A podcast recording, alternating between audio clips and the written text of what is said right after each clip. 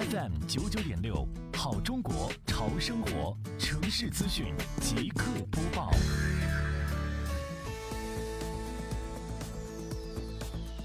近期，围绕美丽杭州创建暨迎亚运城市环境大整治、城市面貌大提升长效管理工作，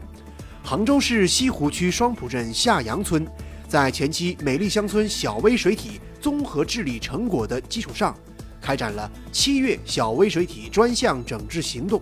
组织党员代表、保洁人员。对村内的门前池、月牙池、西堤浦、护指园等四个村内的小微水体加强巡查，及时清理巡查发现的水面漂浮物、岸边垃圾、岸边杂草等，细致入微。